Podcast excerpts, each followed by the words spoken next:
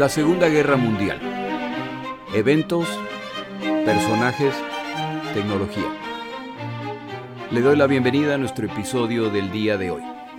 Episodio 123. Las armas de la venganza. V1 y V2. Como siempre, muchas gracias por acompañarme. El día de hoy anuncio un cambio en mi podcast. Continúo publicando episodios los jueves en la noche, pero he decidido hacer una pausa cada tres semanas. Publicaré por tres semanas y luego tomaré una pausa de una semana. Este episodio es el tercero desde que regresé en enero, por lo que el próximo jueves no grabaré un episodio. El siguiente en dos semanas. Este cambio de formato se mantendrá hasta el final del podcast. Gracias por su comprensión. Por otro lado, en diciembre mencioné que las notas de mi podcast están disponibles en Amazon. Necesito hacer una aclaración al respecto. Este primer volumen de mis notas incluye los primeros 15 episodios. Tiene cerca de 200 páginas que incluyen el texto de los episodios, mapas de los eventos, fotos históricas, la cronología de los eventos y recomendaciones respecto a recursos adicionales.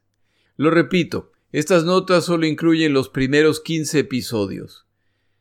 Estas notas cuestan 3 dólares y 50 centavos, de los cuales yo recibiría una fracción.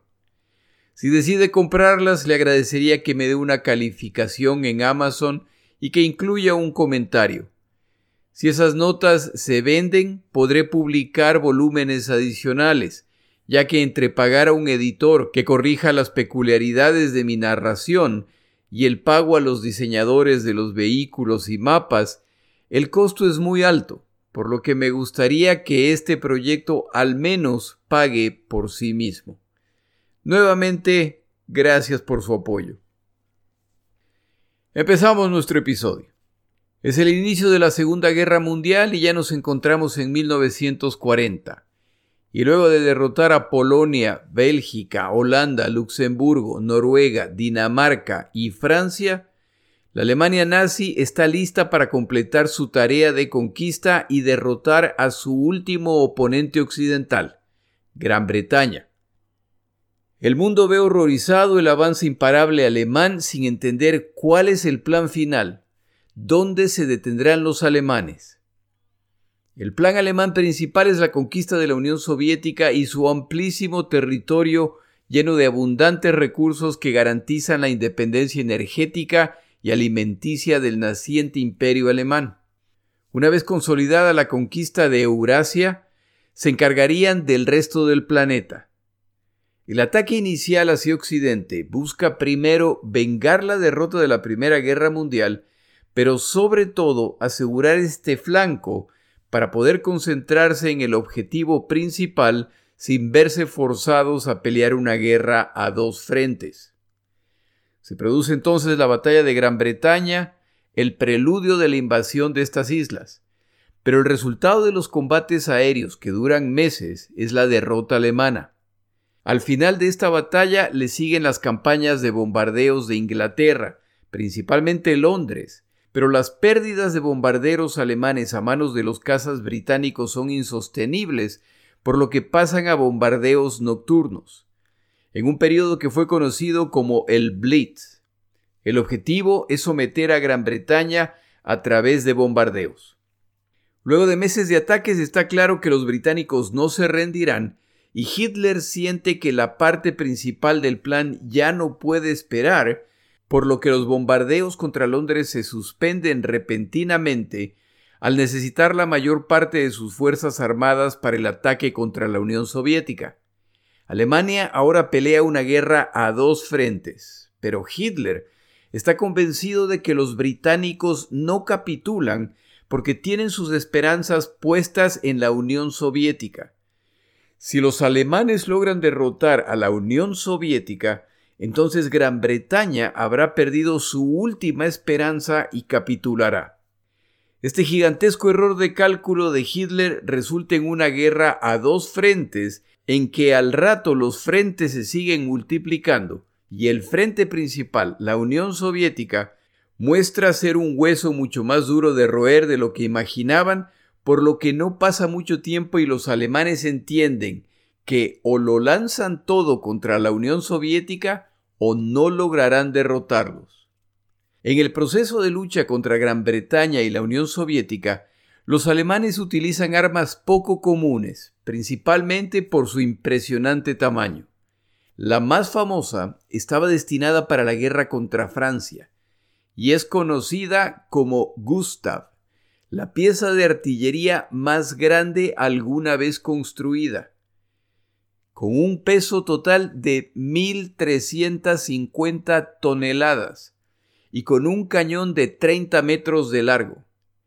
La construyen los alemanes en la década de 1930 con el propósito de utilizarla para destrozar la línea Maginot francesa, que como recordará es una serie de fortificaciones, posiciones de artillería e instalaciones subterráneas construidas por los franceses a lo largo de la frontera con Alemania para detener el avance de los ejércitos alemanes en caso de guerra. Las fortificaciones de esta línea defensiva estaban diseñados para resistir bombardeos y ataques directos de tanques. Los alemanes, que necesitan un plan para atravesar esta zona que cuenta con búnkers con paredes de cemento armado de 7 metros de espesor. Espero que no se le escape ese número. Las paredes eran de 7 metros de espesor. De ahí la convicción francesa de invulnerabilidad. Los alemanes hacen los cálculos y determinan que para perforar este tipo de estructura se necesita una pieza de artillería de calibre de 80 centímetros, la cual dispara un proyectil que pesa 7 toneladas y que puede alcanzar una distancia máxima de 47 kilómetros. Como referencia, las baterías navales de mayor calibre eran de 45 centímetros, un poco más de la mitad de la munición de esta pieza de artillería. Desafortunadamente, Krupp, la famosa compañía de armamento alemán, no logra cumplir los plazos ofrecidos y esta arma está disponible solamente en 1941, después de que Francia ya ha caído. Si usted ha escuchado este podcast, entonces sabe que al final el tipo de estructura defensiva del tipo de la línea Maginot tiene una gran desventaja, y es que requiere que el enemigo decida pelear ahí, lo que el enemigo, por cuestiones de salud, procura evitar. Al final, los alemanes simplemente flanquearon esta línea de defensa y los franceses se quedaron con un muy impresionante pero inútil monumento. Esta gigantesca pieza de artillería, que no se pudo utilizar en Francia, es entonces utilizada en la Unión Soviética, específicamente en la zona de Sebastopol, donde se utilizaba para destrozar búnkers y fortificaciones de un solo disparo.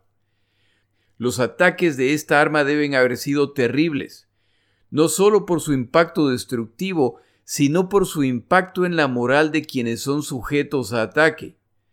Pero este tipo de arma tiene unas cuantas desventajas. La más obvia de todas es que mover este mastodonte requiere todo un prodigio de ingeniería que en este caso incluía dos ferrocarriles, múltiples grúas para ensamblar las partes, rieles ferroviarias adicionales, grandes cantidades de personal especializado y una gran cantidad de tiempo para los preparativos. La segunda desventaja también es bastante obvia. Esta pieza de artillería no es algo que uno puede meter bajo el brazo para salir corriendo en caso de ataque.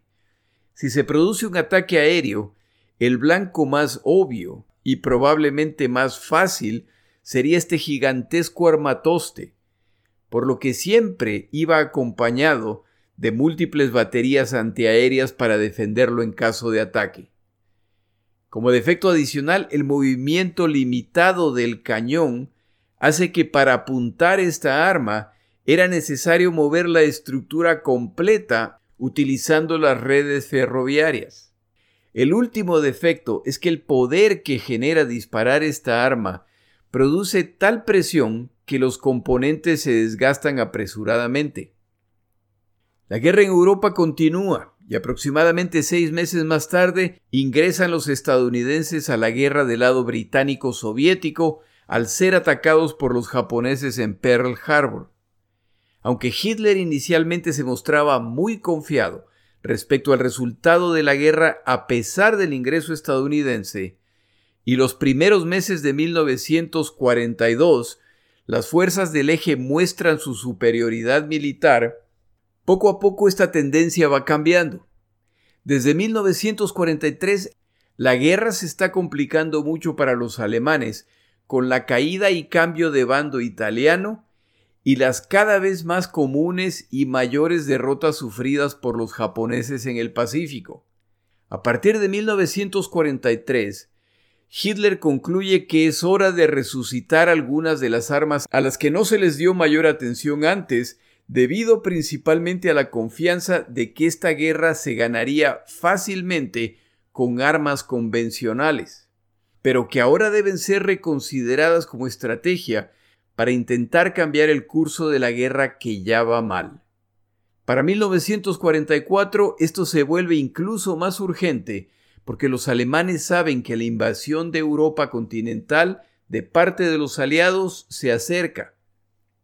Incluso antes de la subida al poder de Hitler, en Alemania se exploraban formas de vengar las durísimas sanciones del Tratado de Versalles, por lo que secretamente se autoriza el desarrollo de nuevas armas, las cuales no caían bajo las sanciones internacionales impuestas a Alemania por la sencilla razón de que estas armas no existían. Entre las posibilidades consideradas se encontraban armas no tripuladas. Con el ascenso nazi al poder en 1933, estos planes se aceleran y para 1940 ya han avanzado en el desarrollo de dos modelos de este tipo de arma, las dos con el rango suficiente para atacar Gran Bretaña desde el continente europeo. Tras la captura de Holanda, Noruega, Bélgica y Francia, ahora los alemanes cuentan con una amplísima costa donde pueden ubicar estas armas para los ataques contra los británicos. El área ideal para ubicar estas armas es la costa francesa por su cercanía a Inglaterra y particularmente a la capital, Londres. Ayuda además la capacidad industrial francesa que se utilizará para la producción de estas armas. El interés alemán inicial era por la creación de drones o vehículos no tripulados que podían sobrevolar el campo de batalla y transmitir información respecto a posiciones enemigas en muy arriesgadas misiones en que muy probablemente estos vehículos serían derribados, pero no antes de haber delatado al enemigo. Como los alemanes saben que la guerra se acerca, la perspectiva cambia hacia armas ofensivas y se piensa en un cohete capaz de cargar una gran cantidad de explosivos a grandes distancias. Para que esos cohetes sean efectivos, deberán volar a una alta velocidad o serán derribados en ruta al blanco.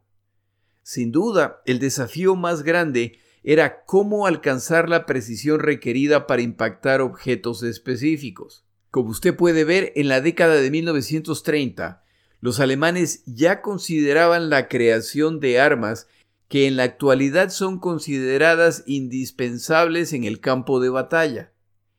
Queda ver qué van a construir, un cohete o un misil.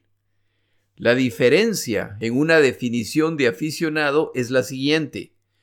Un cohete es un vehículo no tripulado que tras despegar no es disparado por una pieza de artillería, una vez que despega ya no puede ser controlado. El misil, en cambio, luego de despegar, puede ser controlado, lo que incrementa su precisión. El primer vehículo descrito se lo puede describir como un instrumento de terror, ya que impacta un área general sin mayor precisión. El segundo vehículo es más bien un arma estratégica, ya que en teoría puede impactar un blanco específico sin causar mayores daños al área circundante. Los resultados finales son dos cohetes que a la larga serán conocidos como las armas de la venganza, porque sus nombres empiezan con la letra B, que en alemán tanto como en español son el inicio de la palabra venganza. En el caso alemán, algo parecido a venganza o retribución. Estos cohetes eran conocidos como el V1 y el V2. Dependiendo de en qué país vive usted, a esta letra se le llama V o V pequeña o V dentilabial. Es decir, escoja la que le guste. El V1 era un vehículo no piloteado de ala única con las siguientes dimensiones. De punta a punta, las alas medían un poco más de 5 metros. La longitud total del cohete era de más de 8 metros. Completamente cargado de combustible y explosivos, pesaba alrededor de 4.800 libras que incluían 1.800 libras de explosivos de alto poder. Este cohete contaba con un motor de propulsión, también conocido como jet, lo que causará mucha admiración y temor a quienes observan este vehículo por primera vez al nunca haber visto un objeto volador que carece de hélice y que produce un ruido nunca antes escuchado. Este cohete fue descrito como un extraño avión sin hélice, con alas demasiado cortas y en proceso de incendiarse. Esta última parte hace referencia a la estela de fuego que produce el motor a reacción. Este es un vehículo muy sencillo, que incluye giroscopios para evitar que el viento o el movimiento lo desvíe de su curso y para garantizar su estabilidad. Utiliza además materiales como madera o metales sencillos. Se hacen pruebas secretas en que se considera lanzar estos cohetes desde bombarderos y se determina que es posible, pero al final se decide que la mejor forma de hacerlo es que estos cohetes deberán despegar desde rampas ya que el motor para operar requiere que el combustible esté fluyendo dentro del motor, pero para que esto ocurra, el cohete debe estar en movimiento. Por lo que se adopta la idea de las rampas con catapultas que impulsan el cohete hasta que el combustible empieza a fluir. A finales de 1942 se realizan las primeras pruebas exitosas de lanzamiento utilizando estas rampas. Para 1943 las pruebas continúan, pero el desempeño de esta arma no es el esperado. La idea inicial era que alcanzaría una velocidad superior a los 720 kilómetros por hora y tendría un alcance de cerca de 500 kilómetros, lo que permite lanzar estos cohetes desde distancias mucho mayor que la costa francesa. La velocidad que esta arma realmente alcanza es de un poco más de 560 kilómetros por hora y tiene un alcance de alrededor de 330 kilómetros, es decir, muy por debajo de lo estipulado. No son los resultados deseados, pero se ha logrado diseñar un arma barata y que puede ser producida de forma masiva por obreros poco especializados. El plan era iniciar la producción masiva a finales de 1943 y producir 1.400 de estos cohetes para inicios de 1944. Se buscaba además alcanzar un nivel de producción ideal de 8.000 cohetes V1 por mes para septiembre de 1944. Es decir, que la etapa de bombardeos contra Londres y ciudades claves de Gran Bretaña está por regresar, pero esta vez a través de un arma difícil de enfrentar y que no requiere exponer a pilotos alemanes. Tal vez es posible lograr la rendición británica a través de una nueva campaña de terror. Es además una excelente oportunidad para hacerlos pagar por lo que le están haciendo a Alemania a través de sus bombarderos. La operación de los cohetes B-1 se pone a cargo de un grupo especializado de las Fuerzas Armadas, que contaba con 3.500 miembros y que coordinan los ataques. En condiciones ideales, se debería poder lanzar cohetes B-1 desde cuatro sitios distintos en el continente europeo, lo que significa, en teoría, que se pueden lanzar 64 cohetes V1 simultáneamente. El plan incluía además la utilización de 40 bombarderos Henkel 111 adaptados para llevar este tipo de armamento. Nuevamente, en condiciones ideales, los ataques alemanes podrían lanzar hasta 100 cohetes a la vez, entre sitios en tierra y bombarderos. Y esto se podría hacer sin perder un solo combatiente en el proceso.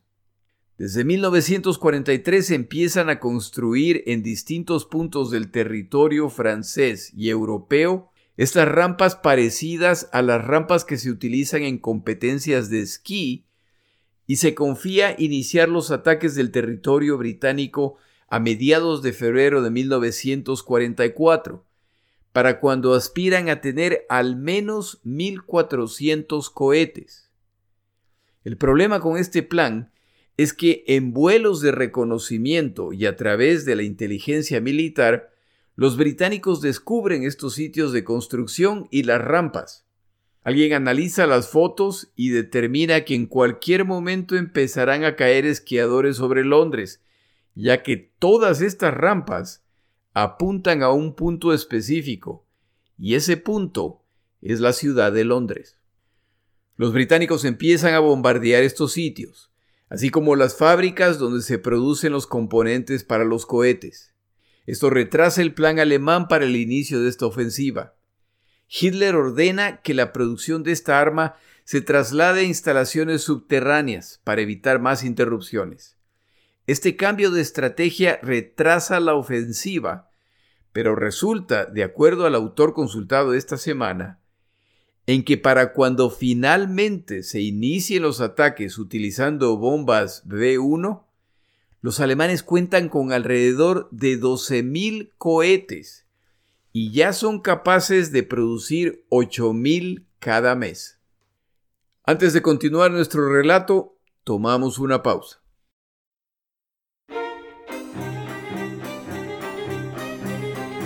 Palabras de Churchill. En 1940, en los días más difíciles de esta guerra para los británicos, ya que los franceses, el último aliado europeo de Gran Bretaña, ha caído ante los alemanes y ahora los británicos combaten solos. Las voces dentro de Gran Bretaña que exigen el inicio de las negociaciones con los alemanes para buscar un armisticio se multiplican. El mayor obstáculo es el nuevo primer ministro, el beligerante Winston Churchill. Tras puertas cerradas, la presión se multiplica para iniciar las negociaciones. En cierto momento, Churchill da un discurso ante el Parlamento, en que, en resumen, afirma que Gran Bretaña no buscará negociaciones. Al final de su discurso, expresa su confianza en el espíritu combativo británico. Declara ante los parlamentarios presentes. Estoy convencido que cualquiera de ustedes se levantaría y me despedazaría si tan solo por un momento yo considerara iniciar negociaciones o peor aún una capitulación. Si la historia de nuestra isla está por terminar, entonces que termine solamente cuando cada uno de nosotros se encuentre en el piso ahogándose en su propia sangre. Luego de este discurso, las voces que exigían negociaciones finalmente se apagan.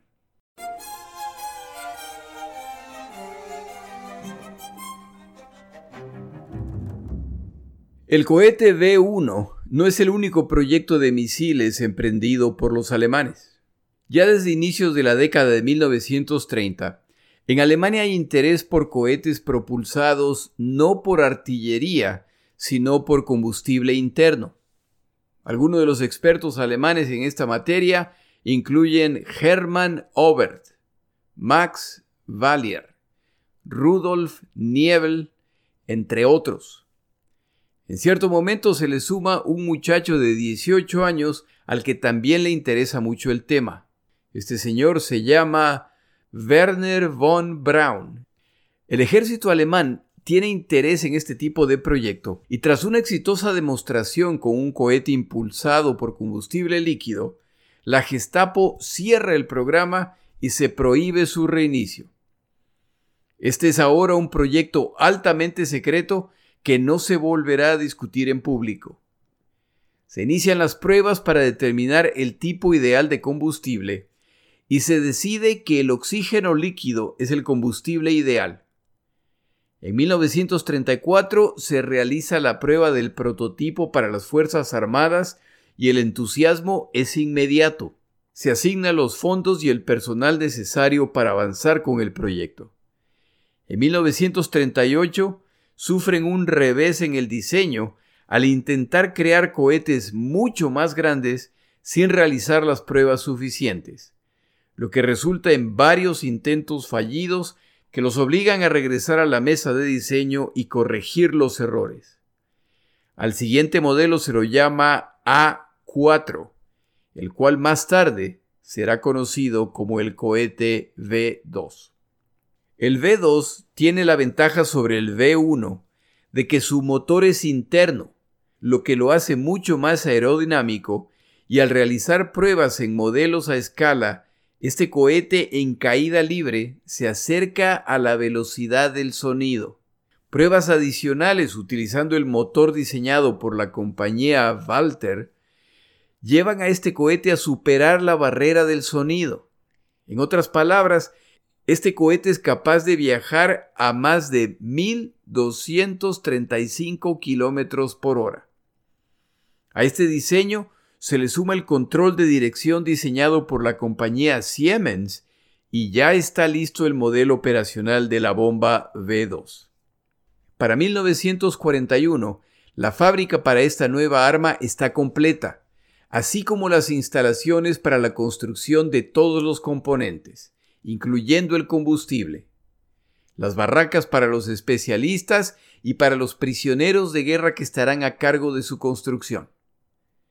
Para buena fortuna del mundo civilizado, los logros alemanes en el campo de batalla en 1941 resultan en que este proyecto se postergue, ya que se cree que es posible ganar la guerra antes de que estas armas estén listas para operar.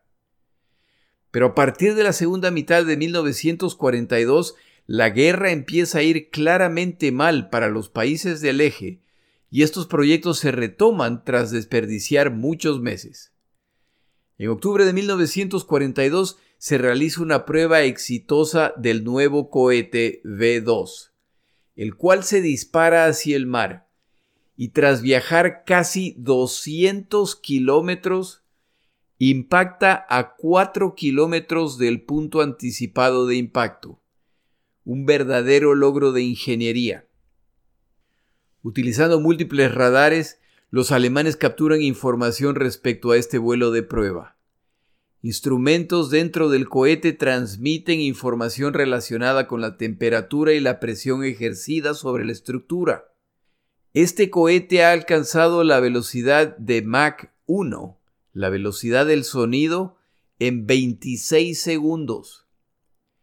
A los 58 segundos el motor ha sido apagado a control remoto y el cohete, que para aquel entonces ya viajaba a Mach 5, a una altura superior de más de 30 kilómetros, continúa su ascenso hasta alcanzar casi 100 kilómetros de altura antes de iniciar el descenso. Reingresa a la atmósfera a una velocidad de 4.800 kilómetros por hora. Impacta el agua a una velocidad final más de 3.200 kilómetros por hora. No hay nada en el arsenal de ninguna nación capaz de interceptar esta arma. Para el momento de esta prueba exitosa, Werner von Braun ya es la cabeza de la división científica del proyecto y emite un reporte de los resultados alcanzados y su potencial como arma de guerra. Se decide avanzar con su producción, pero a diferencia del cohete B-1, el cohete B-2 requiere mano de obra especializada, lo que quiere decir que es mucho más difícil producirlo masivamente. A pesar de esta limitación, se preparan planes para producir 300 de estos cohetes para octubre de 1943 con la intención de incrementar la producción a 900 mensuales. En mayo de 1943 se realiza una demostración de los cohetes V1 y V2 para personajes de alto nivel del régimen alemán. Realmente necesitan una opción para responder a los bombardeos aliados que para ese momento ya son diarios y de día y de noche. Para julio de 1943 la situación militar de Alemania sigue empeorando y su más reciente ofensiva, Kursk, no está yendo bien. El coronel Dornberg y von Braun, los líderes del proyecto B2, son convocados por Hitler para que le expliquen los detalles del proyecto en que trabajan. Tras la presentación, Hitler ordena que la producción mensual pase de 900 a 2000 cohetes V2 y que se tomen todos los pasos necesarios para alcanzar este objetivo. No pasa mucho tiempo y Dornberg es ascendido a general y von Braun recibe el título de profesor, evidencia de la importancia de este proyecto. El proyecto sufre un grave retraso cuando casi 600 bombarderos británicos bombardean las instalaciones donde se realizan los estudios para este proyecto. Algunos de los técnicos principales mueren en el bombardeo. Heinrich Himmler, cabeza de la SS, se reúne con Hitler para revisar este programa y ofrece instalaciones que están bajo su control en Polonia. En Polonia se pueden realizar pruebas lejos de los bombardeos aliados y lejos de los ojos del mundo. Las grandes instalaciones subterráneas con las que cuentan pueden ser adaptadas para el almacenamiento de los componentes y como motivación adicional, cerca de estas instalaciones se encuentra el campo de concentración de Buchenwald, el cual les puede proveer la fuerza laboral requerida para tareas básicas. Hitler aprueba el plan. Para enero de 1944, estas instalaciones ya están produciendo los cohetes y la cifra total alcanzada ya supera los mil cohetes. Esto se logra a un altísimo costo en vidas. Se estima que 17.000 obreros forzados murieron solo durante la etapa de construcción de las instalaciones requeridas. ¿Qué podemos decir respecto al poder destructivo de estas armas? Tanto el V1 como el V2 podían llevar cargas explosivas de cerca de 1800 libras, el equivalente a menos de cuatro bombas lanzadas desde bombarderos aliados, por lo que no parece ser mucho, pero hay que considerar otros factores. El primero es el psicológico. Estas bombas dan la sensación a la población civil británica y europea de estar indefensas al poder llegar a sus blancos con impunidad. Estos cohetes carecen además de precisión, lo que da la sensación de que nadie está a salvo. Es por lo tanto un arma que busca causar terror.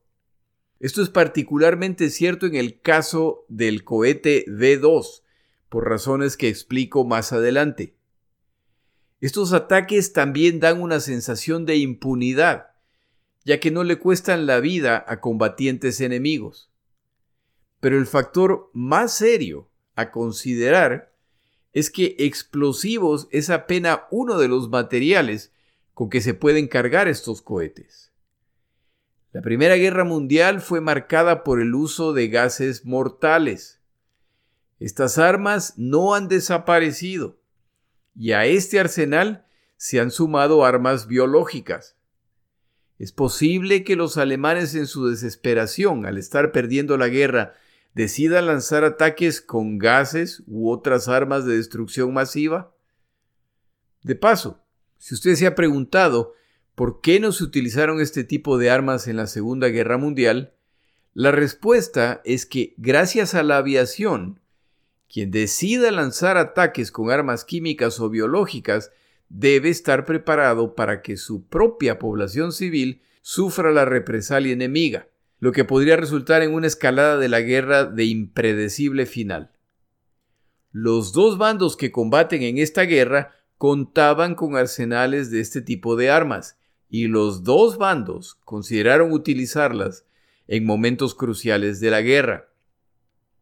De todas las posibilidades, sin duda la más grave, que afortunadamente es desconocida para el público en general, es que como se sabe, aliados y alemanes trabajaban en el desarrollo de armas nucleares. La pregunta en el liderazgo británico, específicamente entre los pocos que sabían de la existencia de este programa, era sin duda ¿Qué día va a caer un cohete alemán armado con una carga nuclear sobre Londres, sobre Moscú? Esto no es descabellado. Como referencia, la carga utilizada en las bombas atómicas lanzadas sobre el Japón pesaban 1.700 libras, un peso perfectamente manejable para un cohete B-1 o B-2. Por supuesto, no es tan sencillo como eso, ya que había un mecanismo adicional que debía ser incluido y habría muchos problemas técnicos por resolver. Pero estos cohetes hubieran sido perfectamente capaces de transportar esa carga. Un factor interesante que menciona el autor consultado esta semana es que el cohete B-1 causaba muchos más daños que el B-2. La razón es sencilla. El cohete B-2 se estrella a una velocidad de Mach 3, es decir, a más de 3.700 kilómetros por hora.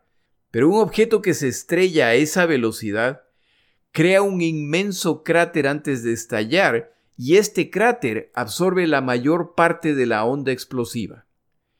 El cohete B-1 en cambio se estrellaba aproximadamente a 320 kilómetros por hora, lo que causaba un cráter menor por lo que la onda expansiva tenía mucho mayor impacto.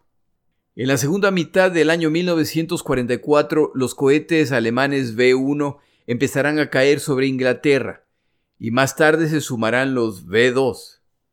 Es una carrera de gato y ratón entre sitios de despegue en Europa y bombarderos aliados que buscan destruirlos.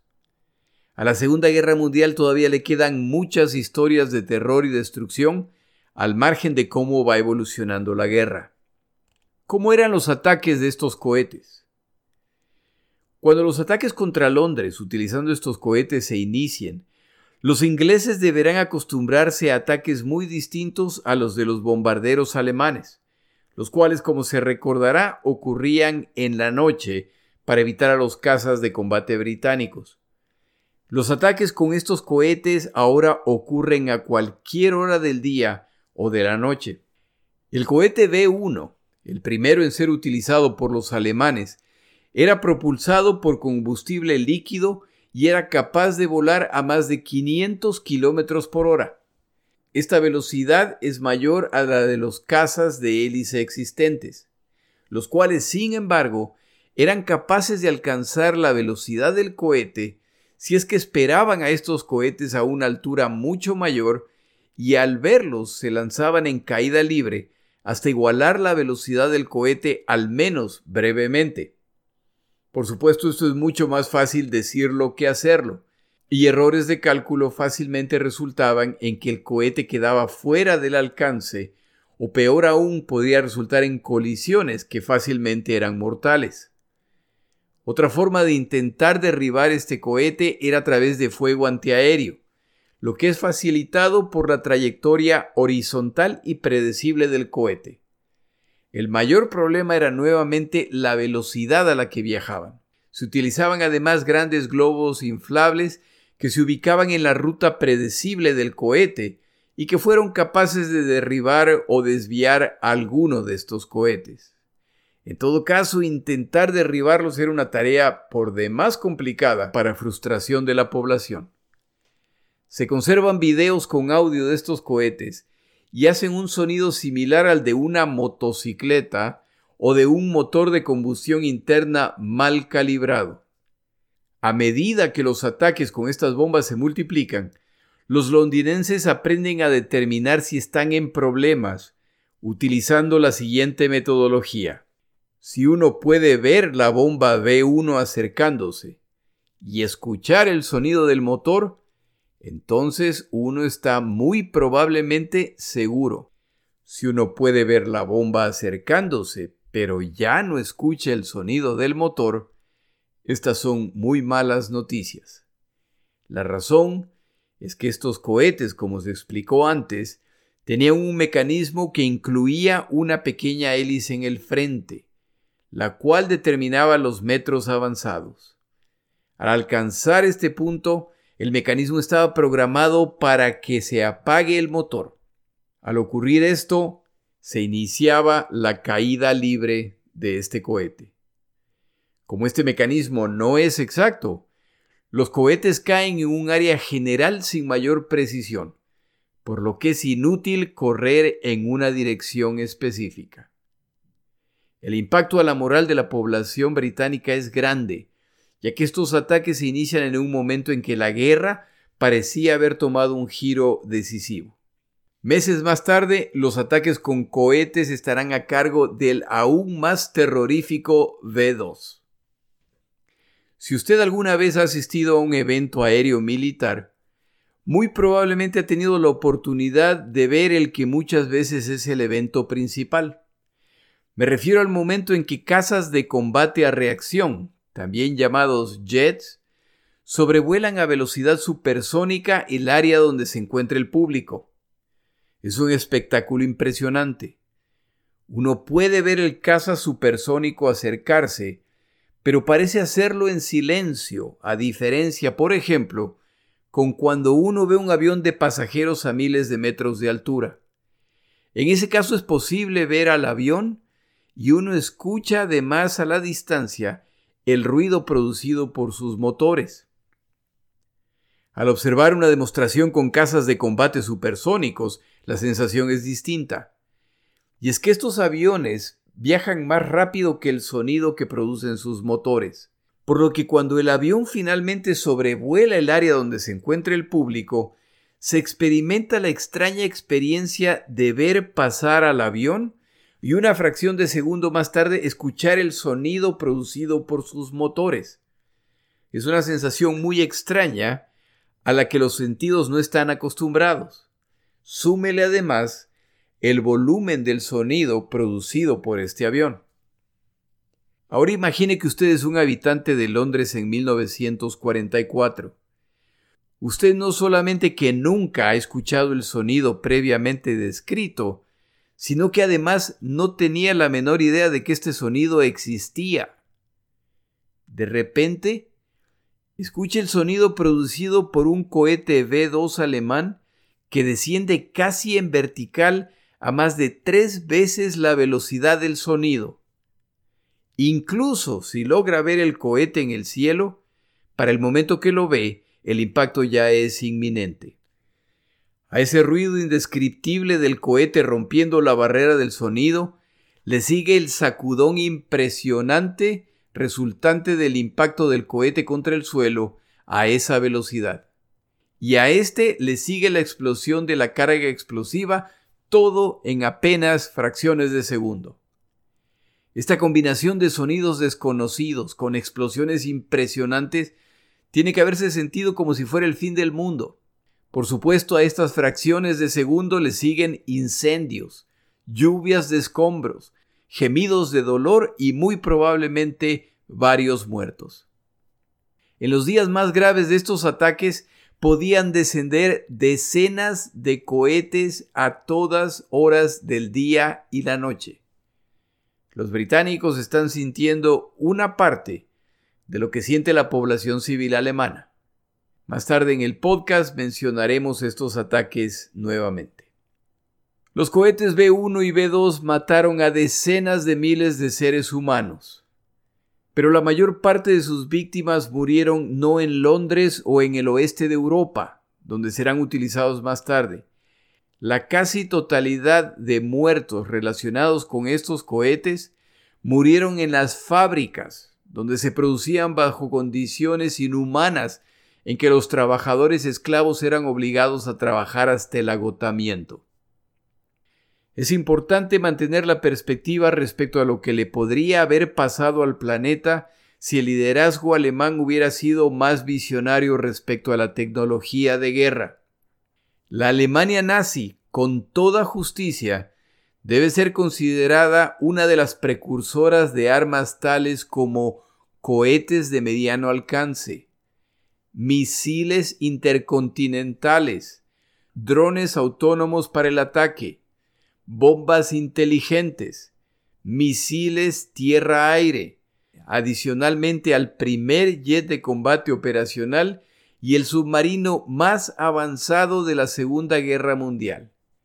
En otras palabras, tuvieron la posibilidad de enfrentar a sus enemigos con armas claramente superiores. Menos mal, el cabo de la Primera Guerra Mundial se enfocaba excesivamente en armas de apoyo a la infantería y en el combate en tierra. Pero es justo también decir que se hubiera necesitado alguien demasiado visionario para entender que las armas descritas en este episodio serían normales en el campo de batalla para los días en que se escribe este podcast casi 80 años más tarde. Tomamos otro desvío antes de regresar a los eventos de Europa. Pasamos de lo más avanzado tecnológicamente a probablemente lo más rústico en materia de combates. Al regresar en dos semanas hablamos de la guerra de partisanos y de la resistencia contra Alemania en los países ocupados, en un episodio que cae bajo la categoría personajes. Mi nombre es Jorge Rodríguez Gracias por acompañarme.